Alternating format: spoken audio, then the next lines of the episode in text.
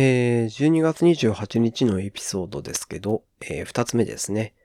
えっと、2つ目は、あの、軽い話なんですけど、あの、前回かな、話したあの、MacBook Pro の、あの、OS が起動しなくなった問題ですね。あれについての顛末を話そうかなと思っています。はい。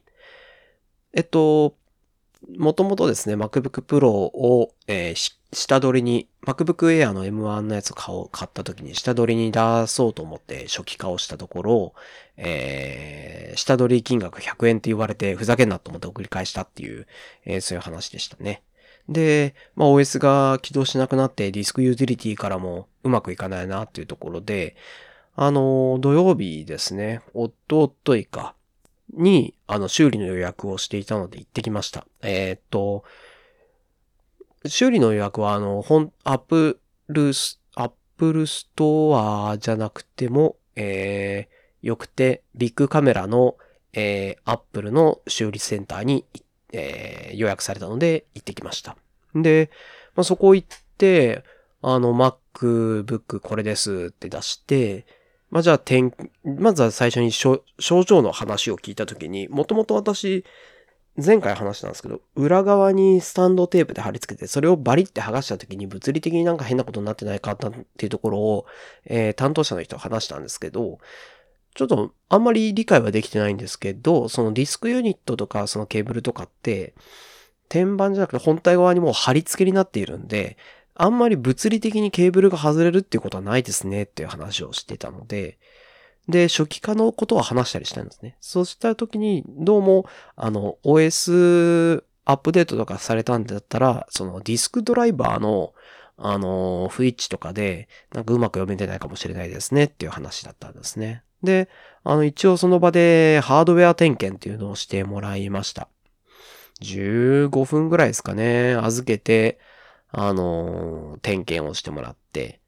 それで診断した結果のところ、ハードウェアの状態としては全く問題がなかったと。うん。そこはちょっと安心でしたね。で、あのー、おそらく、その、デバイスのドライバーの不一致なので、そのディスクユーティリティを、あのー、使ってセットアップするのを、えー、っとですね、なんか、工場出荷時のドライバーで読むようにしたらいけるんじゃないとかと思いますっていう話をされたんですね。で、そこで、もともと私そのディスクユーティリティ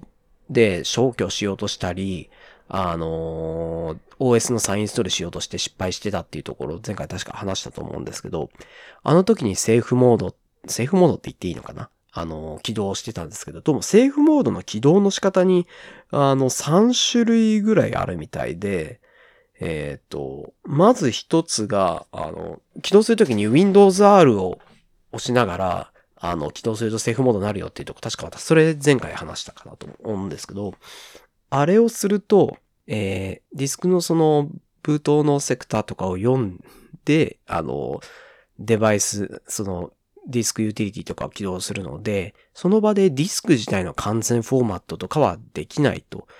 いうことらしいんですね。その、うん。で、あの、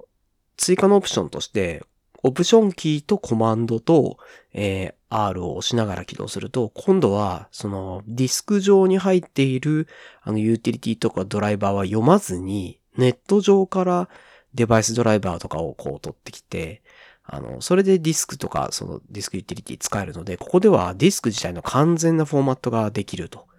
そういう違いがありますね。で、さらにもう一個、あの、そのコマンドオプションとコマンドと R をしながらやると、まあ、ネットからドライバー取ってくるっていう話なんですけど、その時には最新のバージョンのディスクドライバーとかを取ってくる、えー、みたいですね。その時点で使える。なんでこれでも、あの、もしその、なんだろう、うん、ディスクの、ディスクとのこう互換がうまくいかなかったら、あの、読めないかったりとかインストール失敗する可能性があるので、さらに、あの、コマンドシフトオプション R。これらを全部押すと、その、ディスクからも読まずに、そのディスクユーティリティとか、えー、そういったソフトも全部ネット上からダウンロードするんですけど、それを、そのバージョンがさらに工場出荷時のバージョンのドライバーとか、を使って、えー、ユーティリティが起動できると。これをすれば確実にいけるだろうという話だったんですね。で、その修理の場所でやってもらうと9900円だったかな。かかるっていう話で、やってもらっても、もう全然個人的には、あの、痛くも痒くもないかなと思ったんですけど、ちょっとせっかくなら、あの、勉強のためにと思って自分でやってみようと思って、あ、じゃあちょっと自分でやってみますんで持ち帰りますというところを話して、えー、実際にやってみました。うん。で、やった結果、最初一回ですね、なぜかうまくいかなくて、その、あの、コマンドオプションシフト R のフルオプションで構造出荷時のドライバーをネットからダウンロードしてやるスタイルで OS インストールしたんですけど、そしたらですね、その後 OS 起動したらですね、画面上に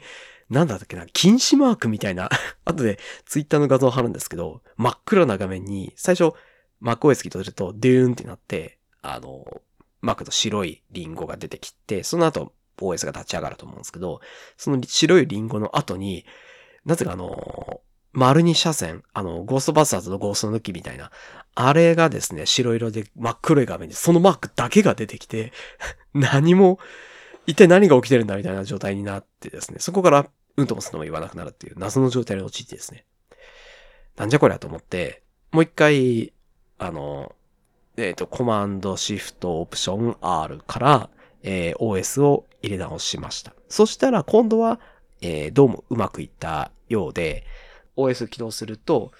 あの、デューンってなった後は、白いリンゴの画面じゃなくて、あの、古い、えっ、ー、と、私、購入した時、シエラだったっぽいんですけど、MacOS シエラ。そのシエラの時の、あの、最初の国を選択してくださいっていう画面になりましたと。これで一応無事にいけたっぽいなと。もう今はそのオプションとか押さずに、電源ボタン入れるだけで、その、その国を選択する状態に持ってきて、できてるんで、一応もうかん、治ったかなという状態になっているというところですね。一旦これで、あの、ものが無事に治りましたと、えいうところです。はい。まずはここですね。じゃあ、この後、こいつをどうするかというところなんですけど、一度ですね、あの、ダメ元で Apple に、もう一回下取り再開できないかっていう話をしたところ、まあ、購入に紐付けはやっぱダメなんだけど、まあ、あのー、もともとアップル自体にその、と、えっ、ー、と、なんだっけ、 Trade In その、購入に合わせた下取りじゃなくても普通に下取りできるっていうのを私知らなくて、それができるっていうところを電話で教えてもらって。で、そのウェブ上でオンラインでできるよっていうところだったので、アップルのあの下取りって Google で検索したら Trade In のページが出てきて、その Trade In のページの中に、もう、あの、Mac 自体の引き取りの、えー、オンライン申し込みのページがあったので、それをやりました。で、そしたらですね、あの、ページ自体は、あれ、Apple からもう一個飛んで、なんだっけ、ブライトスターか。ブライトスターというところのページに行くんですけど、ここでですね、あの、Mac だったらシリアル番号を入れて、えー、電源の状態とかやりますかっていうと、見積もりが出るらしいんですけど、実は私、ここでもさらにトラブルに遭遇してですね、これ、あのー、ブライトスターのページで CR 番号を入れましたと。で、あの、自分の MacBook Pro で15インチ Core i7 2.9の2017年モデルですっていうちゃんと出てですね、あの、出てたんですけど、プロセッサーとかスクリーンサイズ選べるんですけど、なぜか容量の選択のところが、あの、数字がゼロになっててですね。で、その状態で、あれなんだろうなと思いつつ、まあ、コアとスクリーンを選んだら、その、次のステップに進めたので、電源とかディスプレイの状態とか、まあ、今万全なので、全部万全ですよって入れていって、次へって押したんですね。そしたら、この見積もりのその入力画面のあの、がリフレッシュして再表示されて、まあ、入力されてない状態に戻ってきてっていう形で全然申し込みが進まないんですね。なんじゃこりゃと思ってですね。あの、これちょ、ちょうど先ほどの話なんですけどね。で、そのブライトスターのページどうしても繋がらないんだけど、ブライトスターに、これちょっとじゃあ電話してみるかと思ったんですけど、ウェブページ上から全然電話番号見つけられなくて、なんじゃらほいと思ってですね、で、あの、アップルに、まあ、一応アップルの買い取りのところなので何か連絡つけないかなと思って、アップルのサポートに電話してみました。うん。で、そこでブライトスターのページの動きなんですよって話して、その電話口の人も一緒にブライトスターのページで入力してくれて、ああ、こんな状態私見たことないですね。というところで、じゃあブライトスターにちょっと問い合わせてもらえますか？というところで、なので、ああ、で、それは Apple 側からブライトスターに問い合わせるんじゃなくて、あのー、ブライトスターの電話番号を教えてもらいました。うん。なんでウェブページに書いてないんだっていうところなんですけど、で、これあの、ちょうど先ほど電話したところ、あの、込み入ってたので、あの、まだ後でかけ直してくださいというところなので、ちょっとまたこの後、あの、かけ直してみようと思っていますと。いうところで、はあ、疲れたなと思っています。メルカリ、あの、一応出してはみたものの、で、金額はちょっと、あの、さすがに下取りっていうわけではなくて、相場ベースで付け直してですね、あの、化粧箱とか捨てちゃったんで9万8000円に今してるんですけど、うん。まあ、早速、あの、謎コメントで7万円になりませんかっていう、あの、謎のメッセージとか来たりして、いうところで、逆にちょっと今参考に、そのなんで7万円だと思うんですかっていうところを聞いてみてるところなんですけど、いや、まあ私がこういうの慣れてないのかわかんないんですけど、すごくやりとりに疲れる。ね。メルカリって。あの、謎の、謎のメッセージ来ますし、いやー、メルカリと下取りと、こう、本当に Mac と、あちょっと、あまり、こう、まだまだ勝手がわからないスタックの詰め合わせで、ちょっと、あの、だいぶ疲弊はしてますけど、ちょっと、あの、頑張ってお掃除をえー、年末見受けて、えー、していこうかなと思ってるというところです。だらだら話しましたけど、まあ、あの MacBook の顛末は今のところそんなところですね。はい。えー、最後にちょっと、あの、買い物周りの、え、話をしようと思うんですけど、さすがに2020年買ったものの中でベストとかそういう話になると、あの、デスク周りのものほとんど今年に買っちゃったので、うん。決められないというところなんですけど、最近買った、あの、良かったものの話をするとですね、完全にデジタルではないんですけどもですね、あの、タンブラーですね。タンブラーを買っいいものを買ってですね、あの、今ちょっと使ってるんですけど、あの、猫舌の型向けタンブラーっていうのを買ってですね。これあの、どういうものかっていうと、あの、熱い飲み物を入れたら、最初3分間ぐらいかけて、あの、急激に、まずは温度が下がるんですね。で、急激に温度が下がるのが、だいたいなんか100度とかの飲み物を入れると、あの、だいたい80度ぐらいまで下がって、それがちょうどこう猫舌の方はその辺が異常になってくると熱く感じるけど、その70度とか80度の、あの、ギリギリ飲める熱さまでこう急に温度が下がってくれて、その後、あの、ゆっくりと保温してくれるっていうですね、この猫舌の傾けのタンブラーっていうのがですね、あの、見かけてですね、えー、ゲットして使ってるんですけど、これすごくいいものですね、体感的に。うん。えー、っと、入手したのは、あの、ロフトですね。ロフト以外、別にロフトのメー作ってあるものではないので、他にも売ってるかもしれないんですけど、私は、あの、ロフトで売ってるよっていうニュース記事見かけて、ロフトで買ってきました。うん。えー、っと、3000円ぐらいだったかな。ちょっと金額覚えてないんですけど、これ、あの、すごくありがたいですね。普通のあのタンブラーとか保温のやつだと、本当に90度とかずっと熱い状態で、あの、保温してるんで、まあ、自分で継いだとしても、飲、飲めないままな長い間経過する。飲みは、いつになったら飲み始められるんだっていう目安がですね、なくて、それが正直、あの、このタンブラーの、保温タンブラーの辛いところで、で、しかも、その、温度が見えない状態で、あの、タンブラってまあ蓋されていて、飲み口ちっちゃいじゃないですか。あの、飲み口ちっちゃいのが本当に、あの、嫌で、その熱い飲み物に対して。なので実はあの、その、ホットで購入するコーヒーとかの、あの、飲み口、二人の飲み口、あれも実は私嫌なんですけど、あの、ホットのものは、私はあの常に開けてから飲みます。じゃないとなんでしょう。温度感が伝わってこなくて、急に舌に触れて、熱ってことになっちゃうんですね。まあ、でも、このタンブラー使うと、その、もう3分間ぐらいだったら大体飲める温度になるなっていうのが分かっているので、あの、安心してこうタンブラーを傾けて口に運ぶことができる。で、まあ、個人的な体感としては、その沸騰した状態から入れてジャスト3分とか、そんなレベルで口をつけると、まだ、あの、ギリギリ熱い飲み、飲むのまだやめとこうぐらいになる感覚なんですけど、もう1、2分経てば、もう、あの、ああ、熱々だっていう感じでススルッと飲めるというか、そういった温度になってくれて、これすごくいいものですね。あの、猫舌の方にあの、ぜひお勧めしたいです。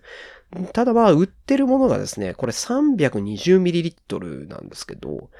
これまだ試してはいないんですけど、確かあの、スタバのトールとかって350だったた気がするんですけど、これが入るかどうかっていうのがちょっと心配なところですね。はい。これはいい買い物でしたというところで、そこはぜひですね、あの、猫舌の方にぜひ紹介したいと思ってお話をしました。あの、ぜひゲットして試してください。はい。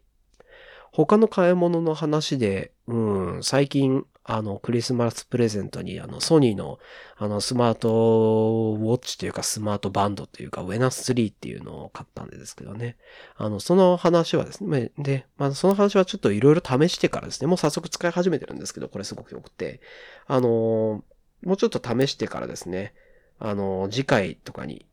かな？あの、感想とか、あの、体感の話をですね、あの、できればと思っています。うん。この wena 3を買ったよっていう、クリスマスプに来たよっていうのをですね、あの、会社の Slack で、あの、チームのところにベコって写真貼ったらですね、あの、お買い上げありがとうございます。実は、あの、前の、僕の前の部署で、あの、 wena 2のファームウェア、ほとんど僕書いてましたっていう人とかいて、おお、そうなんですか。ウェナ2、あの、良かったですよっていう会話とかをしてたっていう、そういうところは別にどうでもよくてですね。はい。